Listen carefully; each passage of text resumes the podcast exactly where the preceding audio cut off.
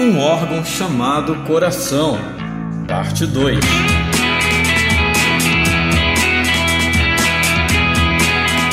Um dia a gente aprende e entende que o coração é o órgão mais enganoso que existe em nosso corpo.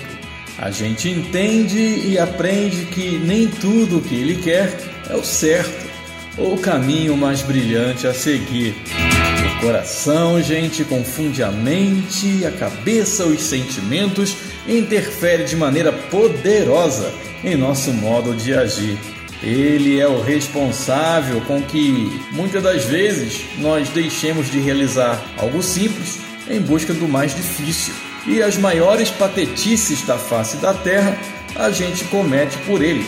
Também ele é responsável pelas grandes realizações que podemos fazer ou também das coisas mais simples e nobres. Quem é que tem a proeza e a destreza para conseguir controlar sem falhas esse órgão chamado coração? Ah, não há nesse mundo um ser humano com poderes suficientes para domá-lo. Por mais que tentemos, uma hora ou outra, acabamos cedendo.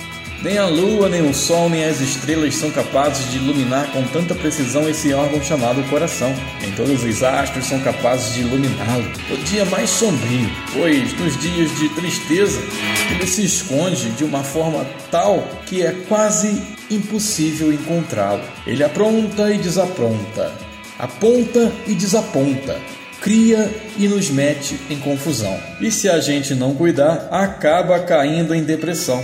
Ele é impulsivo, teimoso e às vezes agressivo, o órgãozinho para dar trabalho. Mas sem ele a gente também não saberia o que são ou o que é as coisas boas da vida, não é?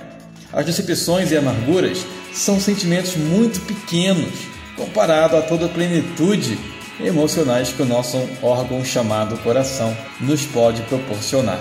O que a gente realmente precisa fazer, minha gente, é cuidar e cuidar muito bem desse bichinho e assim evitar que ele se meta e nos meta em grande e tremenda desilusões, ilusões, decepções e, por fim, por que não dizer, em gigantescas confusões. Eita, órgão chamado coração, você nos dá cada trabalho